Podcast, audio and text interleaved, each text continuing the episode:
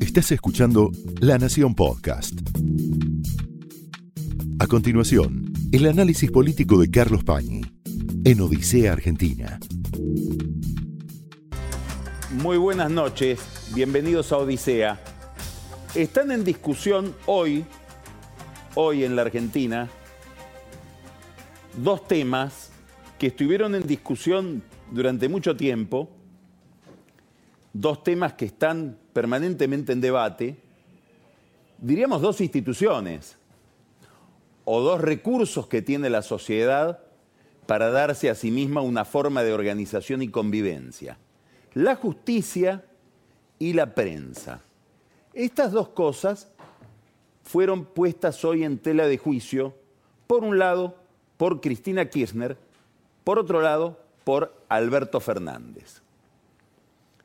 Cristina Kirchner estuvo hoy declarando en la causa sobre administración, asignación de la obra pública en Santa Cruz y habló de que ella es víctima de una persecución político-judicial organizada por el gobierno y a la que se han prestado los jueces federales y también el periodismo.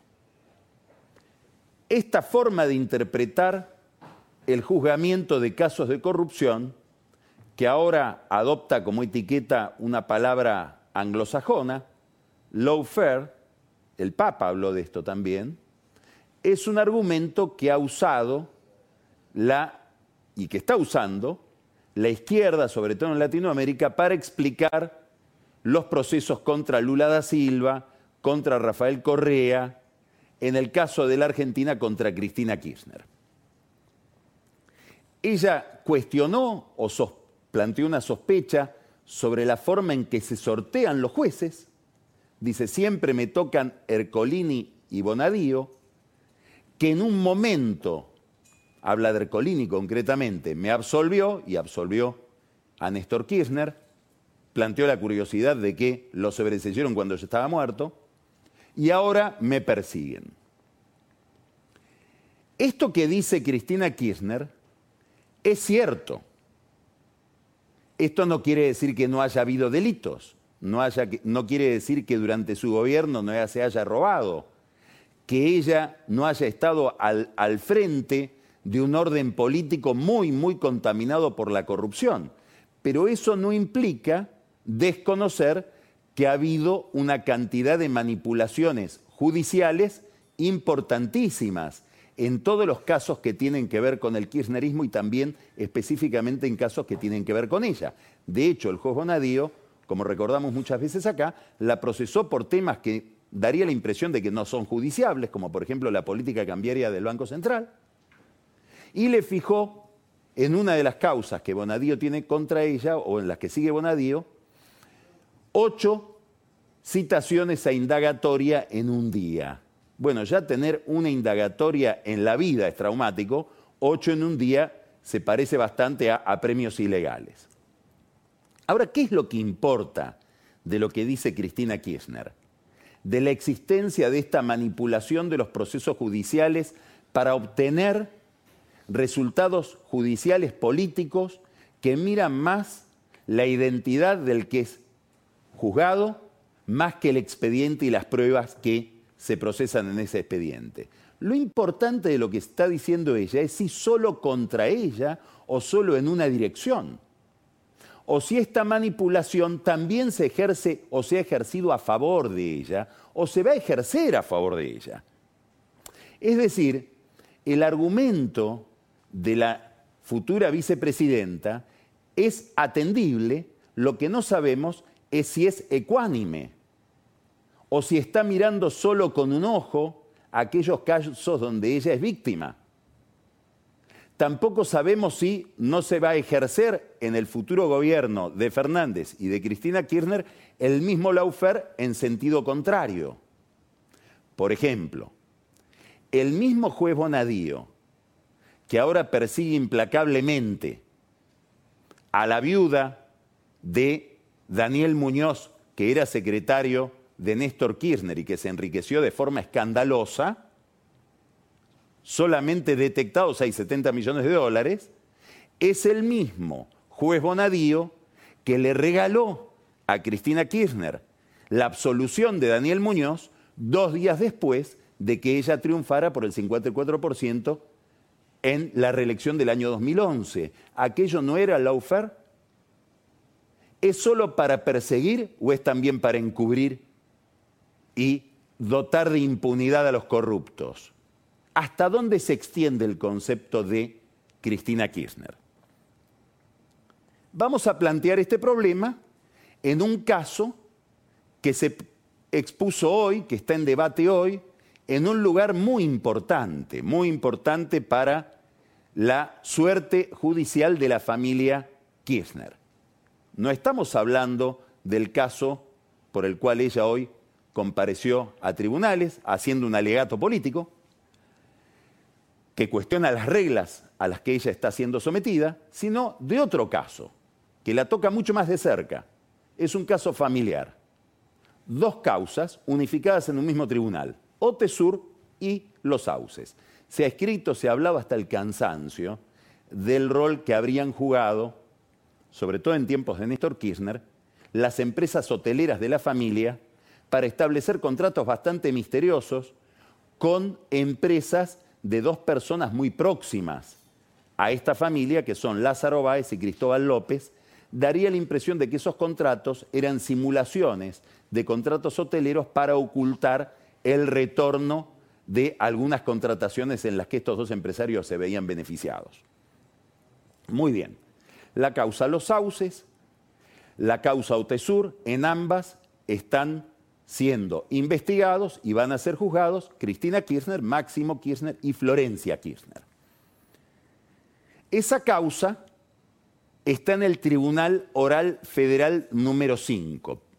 Le ruego que preste atención a esta historia porque es una historia estratégica y espero que no nos perdamos en algunos detalles técnicos que son inevitables para entenderla. El Tribunal Federal 5 está compuesto por tres jueces el juez Daniel Obligado, la jueza Adriana Palotti y un juez subrogante, es decir, que fue a cubrir una vacante a ese tribunal, que es el juez José Martínez Sobrino. La ley que establece cómo se subroga un cargo judicial, es decir, la ley que, que regula cómo un juez cubre una vacante de un cargo que no es el propio, establece que la subrogancia, es decir, ese reemplazo, o la cobertura de esa vacante, se ejerce por un año. Y que en todo caso puede haber opción a dos años. A los dos años de que un juez es subrogante, como el juez Martínez Sobrino, cesa en su cargo y debe sortearse de nuevo esa vacante. Pero establece, esta es la ley 27439, en su artículo 13, al final dice, esto es así, es decir, un subrogante no puede ser subrogante más que un año con opción a dos, salvo en las causas donde ya fue sorteado. Allí donde las causas se sortearon y se le asignó a ese juez determinada causa, ese juez no sigue siendo subrogante en ese cargo, pero se encarga de seguir en ese juicio de esa causa. El juez Martínez Sobrino, el 30 de noviembre, venció su subrogancia, cumplió los dos años. Se le pidió a la casación que dado que está involucrado, está al tanto de una cantidad de expedientes que se tramitan en ese tribunal, le extienda el plazo. La casación dijo no, nos vamos a tener a la letra de la ley. A los dos años vence. Se sorteó el reemplazante y el reemplazante es el juez Adrián Grunberg, un juez militante de justicia legítima. Se supone que el sorteo del juez Grunberg no está viciado por las sospechas que tiene sí Cristina Kirchner en el caso del sorteo del juez Ercolini o del juez Bonadío. Dicho al revés, si yo tuviera las sospechas políticas que tiene Cristina Kirchner respecto del sorteo de los jueces que le tocan a ella cuando la condenan, podría decir que los mismos vicios se extienden al sorteo de un juez que simpatiza por lo menos con las reformas judiciales, sobre todo con la democratización de la justicia, entre comillas, que pretendió llevar adelante y después fracasó el propio gobierno de Cristina Kirchner. Es decir, cuando es Bonadío hay trampa y cuando es alguien de justicia legítima no, no lo sabemos. Pero si uno aplica una regla general, estaríamos dudando de ambos. Muy bien, hoy se discutió la participación del juez Grunberg de justicia legítima en la causa Otesur y los sauces. Y el juez Martínez Sobrino dijo, bueno, yo me retiro, viene Grunberg, pero en esas dos causas que ya fueron sorteadas, me quedo. Grunberg dice, no, no, no, quiero quedarme yo en esas dos causas. Bueno, pero el artículo 13 de la ley de subrogancias dice que aquel juez que vence su subrogancia se queda en las causas para las que yo ya fue sorteado. Bueno, dijeron, vamos a hacer así, consultemos a la Cámara de Casación. La Cámara de Casación ya emitió una resolución, que es la resolución 794, firmada por los jueces Maíquez, Hornos, Barroetaveña, Catucci y Jacobucci. Esos jueces dijeron, nos atenemos a lo que dice el artículo 13 de la ley de subrogancias, los jueces se quedan en aquellas causas para, para las que ya fueron sorteados, más allá de lo que dure su subrogancia, aunque haya sido esta vencida. Aún así, los jueces de la Cámara del Tribunal Oral número 5 dijeron vamos a consultar de nuevo. Y cada uno se fue a su oficina. Al rato, los empleados de este tribunal dijeron estamos en un problema porque el juez Grunberg nos dijo que lo pongamos a él en, en todas las causas que tiene Martínez Sobrino. También en Otesur y los sauces, aunque esas causas que ya habían sido sorteadas tendrían que tener como juez a Martínez Sobrino.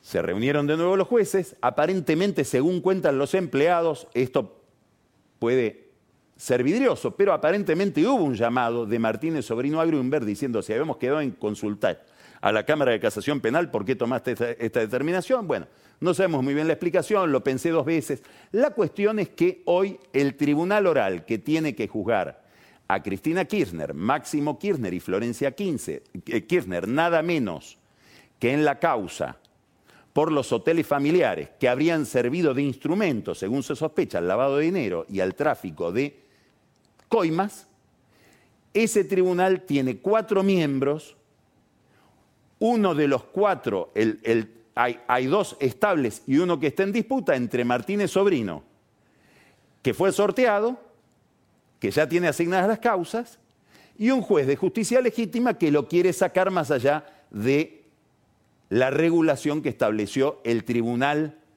que fija las reglas de estos procedimientos, el que tiene la competencia sobre lo que se llama intendencia, que es la Cámara de Casación.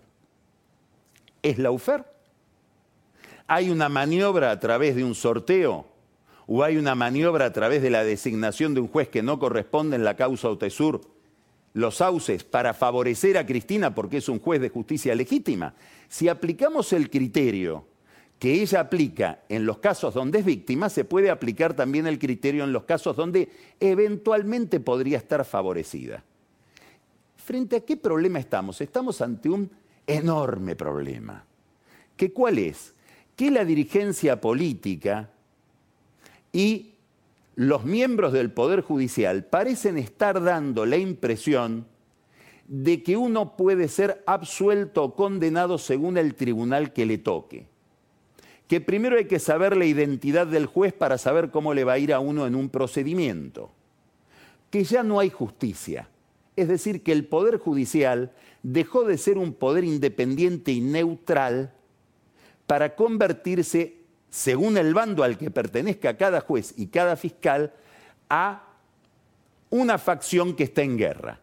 Es decir, hemos dejado de tener el Poder Judicial como una instancia neutral que garantice la convivencia social para convertirlo, fragmentado, en bandos facciosos, en instrumentos de una guerra una guerra donde ya no queda ninguna instancia de consenso sobre las reglas para que podamos convivir.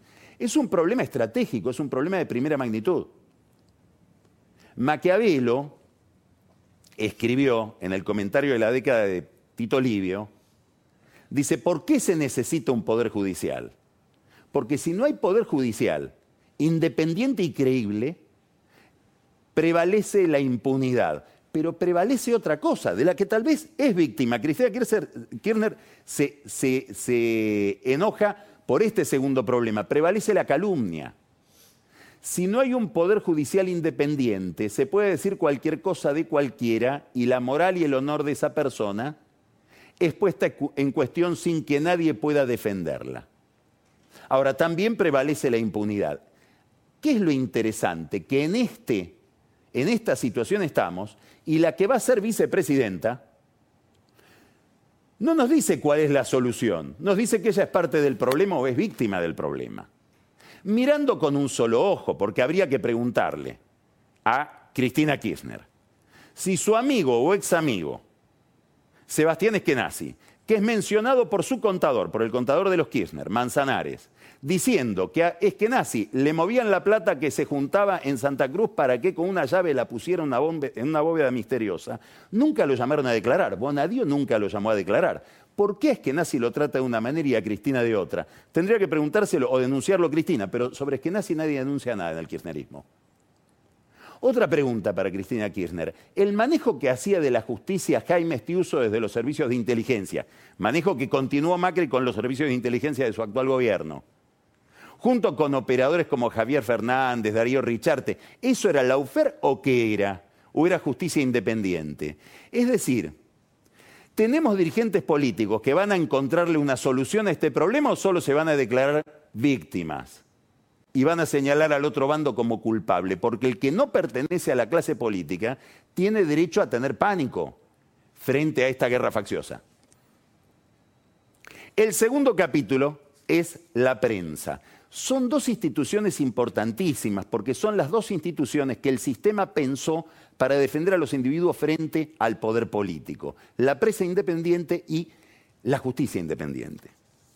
Hugo Alconada, de cuya seriedad como periodista no se puede dudar un segundo, escribió, viene escribiendo desde hace muchos años, sobre una causa por facturas apócrifas y aparentemente lavado de dinero que se sigue en Bahía Blanca, muy accidentada, con jueces que entran, la demoran, vuelven, jueces que a su vez son fiscales que son investigados por corrupción. Bueno, en, el centro de esa causa está Lázaro Báez. El mismo de Otesur y los Sauces. Alconada cuenta lo siguiente. Dice, ganó Fernández, Alberto Fernández, las elecciones primarias, arrasó, y uno de los involucrados en esa causa que tiene en el centro de la investigación a Lázaro Báez, el dueño de una financiera de Bahía Blanca, contrata como abogado al ayudante de cátedra de la Facultad de Derecho de Alberto Fernández, Adrián Royce. Royce se presenta como abogado y consigue que una causa donde ya se estaba por resolver no solo se postergue, sino que se reabra en una cantidad de pruebas donde tiene que intervenir de nuevo la FIB, los peritos de la Corte Suprema, etc. Alcona describe esa nota en La Nación, le da la palabra a Royce, al abogado, que dice, esto no tiene nada que ver con Fernández, le da la palabra al entorno de Fernández, que dice, Royce no pertenece al equipo de campaña de Alberto Fernández, es decir, una nota impecable desde el punto de vista de la pretensión de objetividad o de la ecuanimidad. Publica un Twitter y dice, ha pasado esto, y se pregunta, no se contesta, tráfico de influencias, Fernández, que hace del Twitter un eh, un instrumento bastante temerario o irreflexivo, como le pasa a tanta gente, entre otros a Donald Trump, emite un mensaje enojándose muchísimo con Alconada, pero lo que es más importante, dirigiéndose a Alconada personalmente.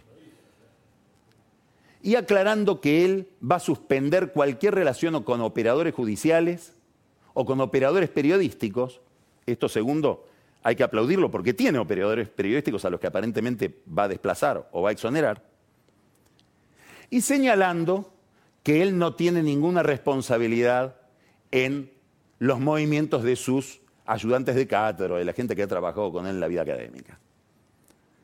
¿Sabe que creo? Que Alberto Fernández tiene razón. Creo que es muy probable que Alberto Fernández no supiera que Royce se hacía cargo de esa causa. Es probable que Alberto Fernández tenga que mandarle un mensaje, no al CONADA, a Royce, y decirle, ¿cómo me haces este problema? De ir a meterte justamente en una causa con semejante radioactividad cuando todo el mundo va a interpretar que estás ligado a mí. Esto es lo que creo yo personalmente del caso. Ahora, creo otra cosa. Si por cada cosa que lo enoja Alberto Fernández de la prensa va a emitir un mensaje nombrando al periodista con nombre y apellido, ahora los que tenemos un déjà vu del 2003 no es Alberto Fernández que dice que para él la escena que le deja Macri es lo mismo, que... somos los demás y sobre todo la prensa, porque esto era lo que acostumbraba hacer Néstor Kirchner. Y es lo que acostumbraba hacer Cristina Kirchner desde el atril nombrar a sus contradictores, a quienes lo criticaban o le, creaban, algún problema con nombre y apellido. ¿Y eso por qué es feo? Porque hay una simetría de poder extraordinaria.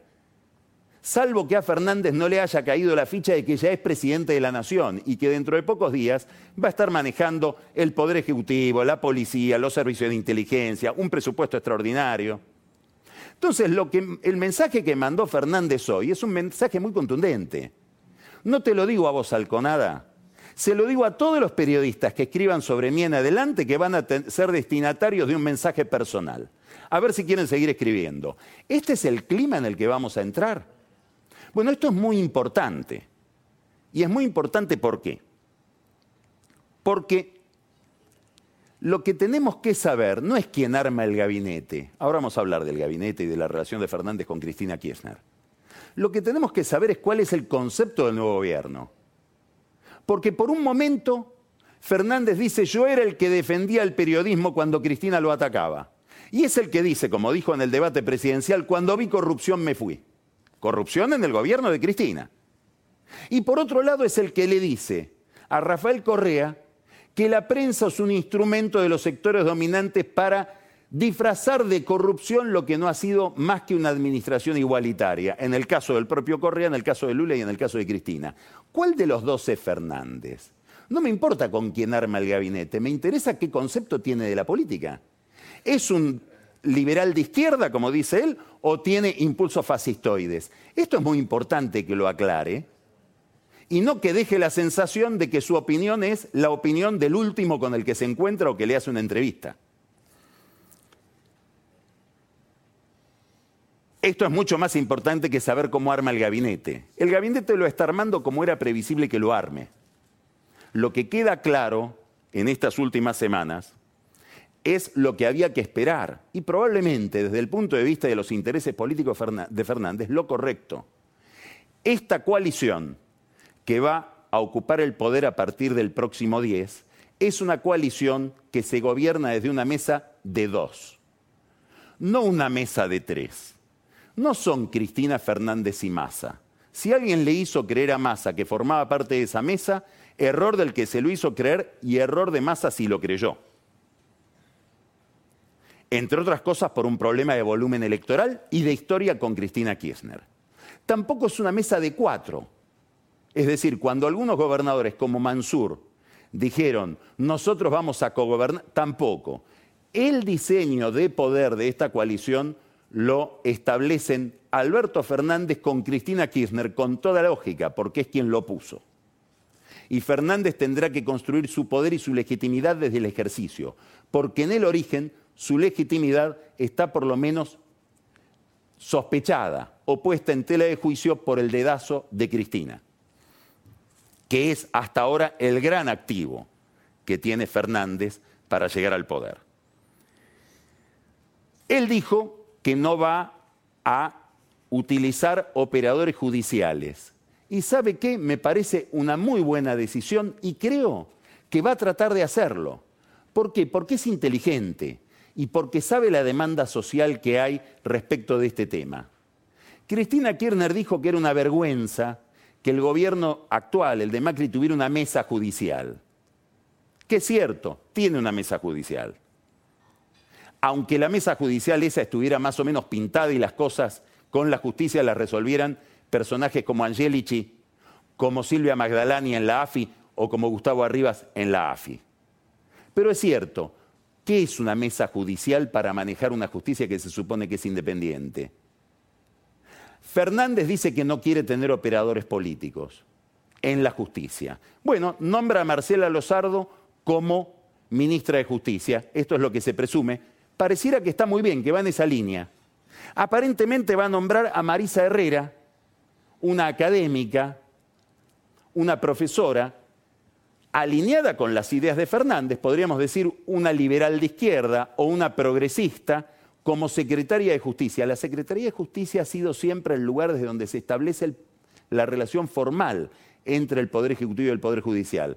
Aplausos, porque es una mujer a la que se le reprocha lo que en realidad debería elogiarse. No conoce la maquinaria de Comodoro Pi. Fantástico si la va a nombrar a ella. Daría la impresión de que va en el camino correcto o en el camino de lo que está proponiendo, en contra inclusive de las ideas que él mismo está expresando cuando defiende la idea de que acá lo único que ejerce la prensa es presión sobre los jueces para que haya arbitrariedad y persecución. No es la única disputa que hay, la disputa por el control de los organismos que tienen que ver con la justicia. Habrá que ver a quién designa. Probablemente designe a alguien de la cámpora como representante del Poder Ejecutivo en el Consejo de la Magistratura. Y tampoco hay reproche, porque ese cargo está pensado para un político que responda al presidente de la Nación y a la facción que ganó el poder. No es la única disputa, decía, hay disputas con Massa, de las que después vamos a hablar, con Pancho Olivera, hay una disputa por el manejo de un lugar que ha sido estratégico para controlar negocios importantísimos en la Argentina, como es todo el tema de la aeronavegación.